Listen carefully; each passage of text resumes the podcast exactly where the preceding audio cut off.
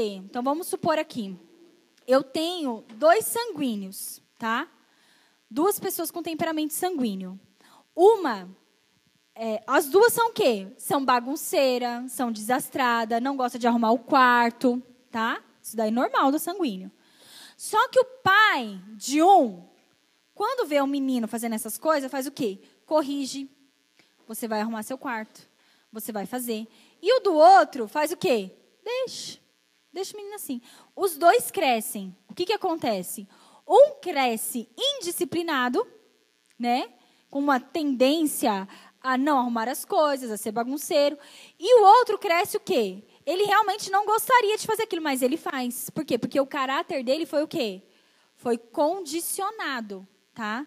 Então, questões de caráter não tem a ver com temperamento. Por isso que eu falei que temperamento não é desculpa. Então, por exemplo, a pessoa teve uma, um colérico, alguém foi e xingou ele. Xingou. Daí o que, que ele faz? Ele vai lá e acaba com a pessoa. Xinga, bate, vai para cima. Daí ele fala: é porque eu sou colérico. Não, não é porque você é colérico, é porque você é mal educado, é porque você não tem caráter. Então, um colérico, ele tem a tendência à expansão, mas é o impulso da expansão. Agora, a maneira como ele expande já diz respeito ao quê? Ao caráter. Tá? Diz respeito ao caráter dele. Então, eu posso expandir xingando, gritando, ofendendo, ou eu posso expandir de que forma? Olha, não gostei disso que você me falou. Vamos resolver isso agora. Os dois tiveram um impulso e os dois tiveram reação. E as duas reações de uma forma seca. Só que um de uma forma. Um de uma forma violenta. Né? E o outro de uma outra forma mais sensata. Vocês entenderam? A expansão está nos dois. Por isso que a gente fala que a junção do temperamento com o caráter é que formam a nossa personalidade. Tá? Porque o temperamento nós podemos ter igual, mas o nosso caráter às vezes é diferente. Então, tem, né, como eu vou falar aqui sobre a tendência dos sete pecados capitais, né? Às vezes a gente tem uma tendência maior para algum deles, mas não é porque eu tenho uma tendência que eu vou fazer, que aquilo se torna um hábito na minha vida, né? E aí isso é uma questão de caráter, né? E aí eu me disciplino para isso. Tudo bem? Vocês têm dúvidas em relação a isso? Não? Tá? Então vamos lá? Tá gravando aqui, GG? Posso começar? Bom, gente, é, então vamos lá. Os temperamentos e a sua tendência. Vocês sabem que pecados capitais eu coloquei aqui, né, mas não é uma, uma descrição bíblica. Vocês sabem que não está na Bíblia os sete pecados capitais, né? Na verdade, isso daí é uma, uma nomenclatura bem católica, né? Que, há alguns anos, muitos anos atrás, eles escolheram, né? Foram escolhidos esses sete pecados que representariam, então, é, os sete pecados majoritários e que deles sairiam todos os outros pecados, né? Bom, vocês conhecem os sete pecados capitais? Sabem quais são? Hã? Gula. Ganância, preguiça ira, inveja e soberba. Tá? Então vamos lá, gente. Eu coloquei aqui, né? Escrevi aqui. Todos nós somos somos ruins da mesma forma. Ninguém comete um erro original ou um erro que ninguém comete. Todo mundo comete erros, todo mundo comete pecados, mas alguns têm uma tendência, uma fluência maior por conta do seu temperamento, né? Então, é, eu vou ser bem objetiva aqui, porque é uma aula bem só de, curio, bem de curiosidades mesmo, tá bom? Então vamos lá. Primeiro pecado que eu coloquei aqui é a gula. O que, que é a gula? A gula é o desejo insaciável por comida, por bebida. Ela se relaciona ao egoísmo humano, ou seja, querer adquirir de tudo, sempre mais e só para si. Ou seja, não se contém com aquilo que já tem. É uma forma também de cobiça, tá? Esse pecado está relacionado com outro pecado capital, que é o pecado da luxúria. O que é a luxúria? A luxúria é o desejo passional e egoísta por todo prazer sensual imaterial. É de tudo aquilo que é da matéria, né? Da, tudo aquilo que é físico. Consiste no apego aos prazeres carnais, e no original a palavra luxúria significa deixar-se dominar pelas paixões. Você vai ver em qualquer livro, em qualquer lugar, que esses dois pecados, eles estão sempre associados um ao outro. A luxúria e a gula. Por quê? Porque a luxúria e a gula, elas são pecados sensitivos, pecados de sensação, pecados de desejo pelas coisas que você pode ver, pela coisa, por aquilo que você pode tocar, por aquilo que você pode ouvir, por aquilo que você pode sentir, pelo paladar. Então, esse é essa gama de coisas e essa busca por coisas que você vê, que você toca, que você sente já conseguem associar o temperamento com. Sim ou não? Qual? O sanguíneo, exatamente. Então, o sanguíneo, ele tem mais tendência a esses pecados. Por quê? Porque o sanguíneo é muito disperso com as coisas do mundo. E como ele tem essa dificuldade de concentração, se perde muito rápido com cheiro, com coisa. Você quer distrair um sanguíneo? Mostra um chocolate para ele. Né? Um cheiro, um gosto, a sensibilidade, aquela música legal, aquele ambiente legal. Então ele se distrai muito rápido com isso. Então ele tem essa tendência à exposição a essas coisas mais carnais. E eu coloquei também porque ele é muito inconstante. Então, como ele é muito inconstante, ele tem essa tendência visual. Como vencer, então, esses pecados? Bom, o sanguíneo, o que, que ele precisa? Ele precisa estabelecer normas e regras para ele. Ele precisa de ordem, ele precisa de agenda e ele precisa de planejamento. Porque se ele não tiver essas coisas alinhadas na vida dele, ele se perde com as coisas naturais desse mundo, né? Outra coisa que o sanguíneo precisa para vencer, ele precisa de atividades espirituais marcadas no seu dia a dia. Precisa do tempo, sim. Qual o horário da oração? Qual o horário de fazer isso? Qual o horário do jejum? Ele precisa disso diariamente. Por quê? Porque isso faz com que ele foque mais o seu dia e traga mais a sua espiritualidade de uma forma mais é, a desenvolver mais a sua espiritualidade do que a sua tendência à carnalidade. E ele exercita, ele necessita exercitar então a temperança, que é o domínio próprio, e a pureza. É isso que o sanguíneo precisa mais. Não coloquei aqui, né? Mas se fosse uma aula mais é, espiritualizada, né? Eu colocaria assim: motivos de oração. Motivo de oração para o sanguíneo. Domínio próprio, ou seja, aprender a dizer não, a controlar os seus impulsos, aprender a se controlar e o exercício da pureza, da castidade, da santidade e da busca por aquilo que é separado das coisas carnais. Tudo bem, gente? Pula, pastor. Próximo, próximo pecado. Dois associados também eu coloquei. O primeiro é a preguiça. O que, que é a preguiça? Pessoas que vivem em um estado de falta de capricho, de falta de detalhe.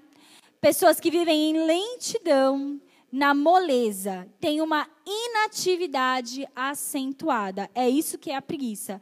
É aquela pessoa. Porque às vezes a gente pensa preguiça, o que, que a gente pensa? Uma pessoa deitada no sofá ou acordando tarde. A gente pensa que isso que é preguiça. Isso não é preguiça, tá, gente? Pode ser também. Preguiça é aquela pessoa que não se atenta aos detalhes, faz as coisas de qualquer jeito, não é atenciosa com aquilo que está fazendo, não tem exatidão no que faz. É isso que é a preguiça, tá? No contexto original. E também esse temperamento, ele tem a tendência à preguiça e também ele tem a tendência à avareza, à ganância. O que é a avareza ou a ganância? É um apego excessivo e descontrolado a ter tudo o que se deseja só para si. Então, a, a avareza e a ganância é aquela pessoa que, quando ela tem algo, ela retém e ela não larga nunca mais. É isso que é a avareza e a ganância. Conseguem associar com algum. Conseguem? Fleumático. O fleumático tem essa tendência. Por quê? Porque, como eu vou falar aqui, né? Da preguiça, vocês já entenderam por quê. A preguiça, por quê? Porque como ele tem essa tendência de instabilidade e muitas vezes essa falta de movimento, então ele não quer muitas vezes se movimentar para resolver algum problema ou para fazer aquilo ali de uma forma melhor. Porque ele tem a tendência a não ter grandes objetivos, a ter grandes né, metas. Então, a estabilidade muitas vezes faz com que o fleumático tenha essa tendência à preguiça. E também à ganância. Por quê? Como o fleumático ele tem muita dificuldade de fazer com que as coisas permaneçam nele, de que as coisas fixem nele, né? Eu coloquei aqui.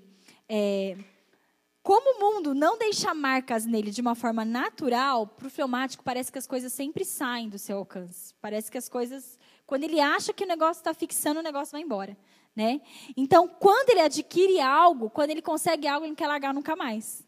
Ele quer fixar aquilo e ele quer que aquilo seja só para ele. Tem a tendência à avareza, né, à ganância, aos ciúmes, às vezes, quando tem um relacionamento, por quê? Exatamente por isso, porque quer fixar e quer manter aquilo ali só para si.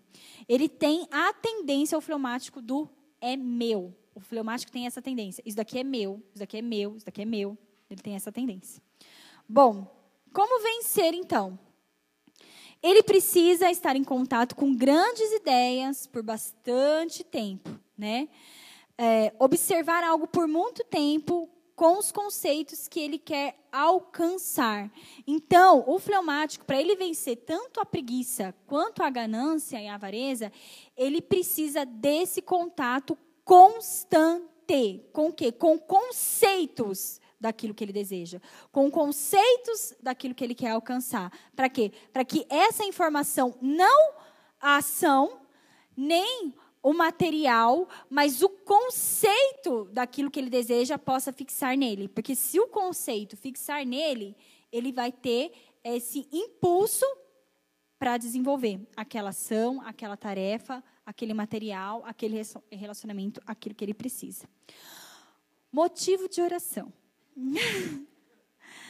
Para o fleumático, exercitar a generosidade, a generosidade, a entrega e a diligência é exercitar a diligência, ou seja, o cuidado, a precisão, a atenção aos detalhes, a realmente quando fazer uma tarefa, terminou de fazer a tarefa, volta e veja se a tarefa foi feita adequadamente.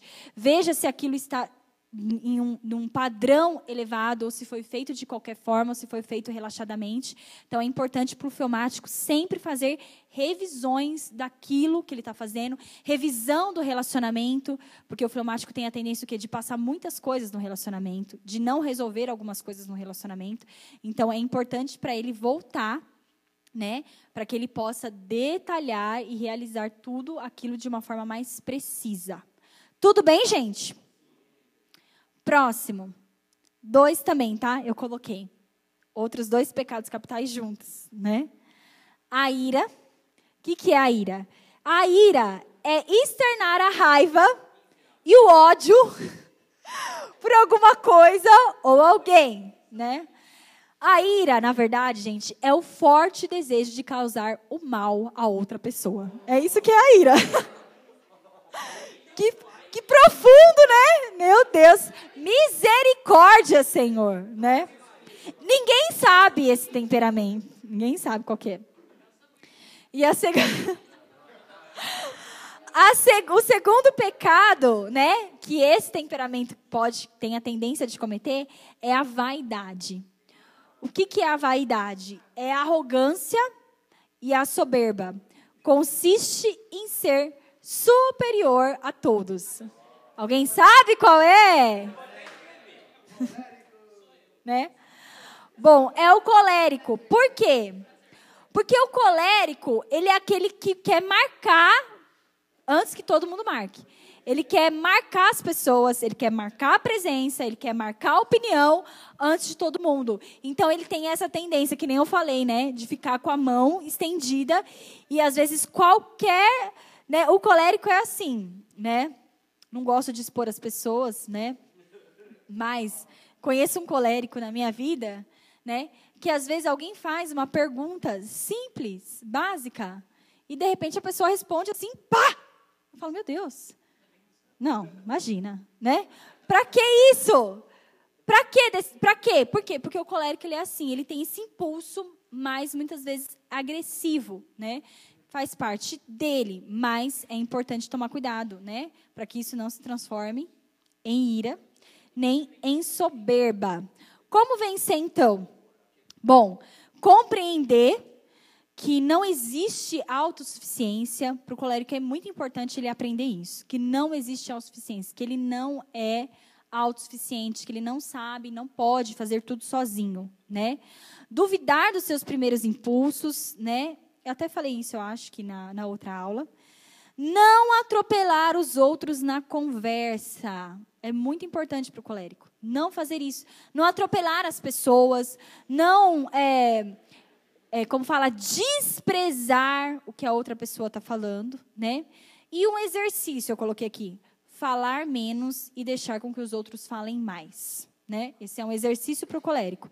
E o motivo de oração, né? E um exercício é, espiritual importante é exercer a humildade, exercer a humildade, se colocar num lugar inferior, se colocar num lugar de aprendizado e também é exercitar a paciência, porque o colérico é muito impaciente. Então, precisa ser mais paciente e precisa exercitar mais é, a, a, a paciência. Tudo bem, gente? Ô, gente, vocês estão tomando muitas coisas assim para vocês. Né? Então, assim, como eu estava falando até, vou até falar aqui pro, pro, pro Antônio, estava falando pro Antônio, que o Antônio, ele recebeu assim, que ele, ele recebeu assim, né? Ele decidiu que ele é melancólico. Ele decidiu isso. Só que, eu vou falar a minha percepção, eu não acho que o Antônio seja uma pessoa totalmente melancólica. Eu acho que ele tem muito mais características de um colérico do que do melancólico. Então, eu estava aqui falando com ele. Às vezes, a gente, né? Estou falando, estou usando ele como exemplo, mas assim, é para todos. Às vezes a gente se coloca, eu sou isso, e às vezes você não é, tá? Então, não se enquadre. É, é muito ruim quando a gente tem um estereótipo. Isso também é um estereótipo que às vezes a gente coloca nas pessoas e, né? É, a gente cria um pré-conceito. O que é um pré-conceito? É um conceito pré-estabelecido. O fulano é isso e pronto. E às vezes não tá? Então, às vezes a gente faz isso com, conosco mesmo e às vezes a gente faz isso com o outro. Então, por exemplo, eu estava falando com ele, o, o Antônio, eu acho que você é uma pessoa que você não está aqui. Eu acho que é uma pessoa que você está aqui. Você está nesse meio termo. Você pode ter um pouco, você pode ter um pouco de melan, você pode ser um melancólico, mais seco, né? Mais para o lado do colérico, ou tem pode ter pessoas que são melancólicas, mais para o lado do fleumático. Entendeu? Então, às vezes, você não é, nossa, eu sou tudo isso. Não, às vezes você tem uma tendência maior, mas às vezes você está aqui. Às vezes você pode estar aqui, às vezes você pode estar aqui, você pode estar aqui. Estão entendendo?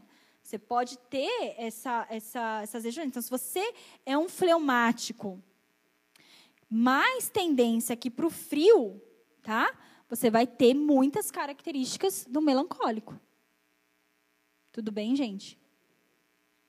E também o ambiente que você está, o ambiente, ele faz aflorar em você algumas características maiores, às vezes, do fleumático e do melancólico, dependendo onde você está. Porque, às vezes, no ambiente que você está na igreja, você tenha comportamentos e instintos mais para um lado. Às vezes na empresa você tem comportamentos e instintos mais para o outro lado, dependendo do quê? Do cargo que você exerce, do ambiente, das pessoas que estão à sua volta. Tá? Tudo bem? Isso aqui que a gente está falando, gente, tudo isso que a gente falou na outra aula, apesar de ser bastante informação, sim ou não? Bastante informação, né? São, são questões básicas a respeito dos temperamentos. Entendeu? Básico, tipo assim, tem muito mais coisas? Sim? Ok. então vamos lá. Por último, então, último pecado capital, deixei ele sozinho aqui, que é a inveja. Eita, né? A inveja, o que, que é a inveja? A inveja é o desejo exagerado por posses, status, habilidades e tudo que a outra pessoa tem ou que ela consegue. Qual que é o problema do invejoso? O problema do invejoso é que ele consegue ignorar tudo que ele possui, todas as bênçãos que ele tem, todas as coisas agradáveis que ele tem, para cobiçar e querer o que é do outro. Esse é o problema do, da pessoa que tem inveja, né? Quem que é o temperamento que é mais tendencioso à inveja? O melancólico. Por quê? Exatamente por causa disso que eu falei. Porque como ele tem essa tendência de observação. Como ele observa muito, ele acaba observando até demais, né? É, bom, eu até coloquei aqui uma, uma, uma coisa, porque às vezes a gente fala inveja, mas a inveja, na verdade, gente, a inveja verdadeira, não essa inveja que a gente brinca, que as pessoas, né? Não. A inveja verdadeira não são muitas vezes de bens materiais. A inveja verdadeira são do quê? De atributos existenciais. E aí o que, que acontece? Que a pessoa que ela é melancólica, ela observa, e muitas vezes a observação dela vai além dos atributos materiais, daquilo que a pessoa tem, daquilo que a pessoa possui. Ela consegue observar o quê? Os atributos intelectuais, os atributos de relacionamento, como aquela pessoa se comporta, como ela se relaciona, como ela fala, como ela age. E isso é que muitas vezes traz inveja no melancólico. Nossa, meu Deus, foi forte, hein? Foi a inveja.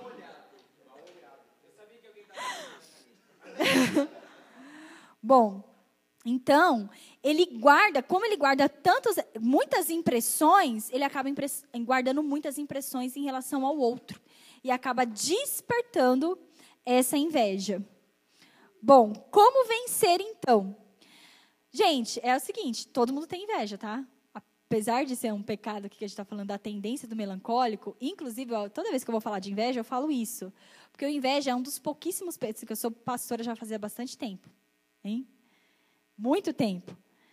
É, um, é muito. Eu acho que eu lembro uma vez uma pessoa que veio me confessar um pecado de inveja. Porque as pessoas vêm confessar pecado de tudo, né? Pecados morais, pecados sexuais, pecados. Mas é muito raro uma pessoa vir e falar: preciso confessar uma coisa. Estou morrendo de inveja. Por quê? Porque a gente finge que a gente não tem. é, ninguém assume, né?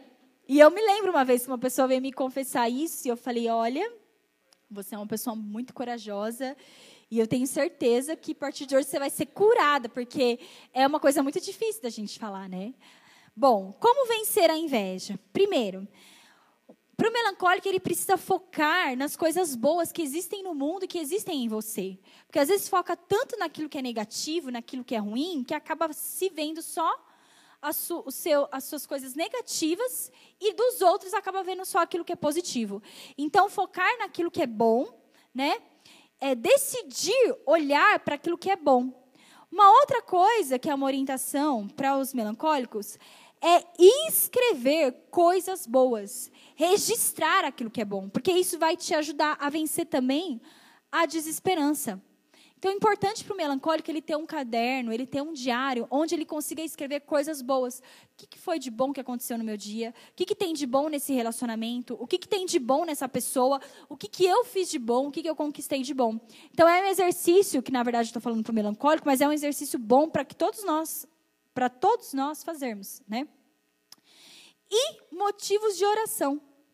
para o melancólico, né? E a ação, que é exercitar a caridade. Exercitar a caridade. Exercitar o quê? O amor ao próximo, o servir ao próximo, em fazer algo pelo próximo, porque senão o, o pix, né? Porque senão o melancólico, como ele é frio e seco, ele tende sempre a reter as coisas, a ser uma pessoa mais fechada, mais inflexível, que não abre, né? E que não dá, e que não doa, que não faz nada para o outro. Então é importante é, o melancólico fazer esse exercício. Tudo bem, gente?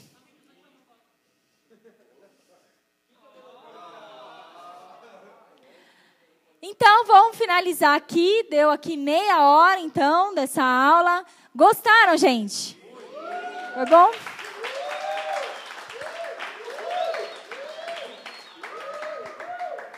Muito obrigado pela atenção de todos. Pode desligar aqui o vídeo, GG. Hã?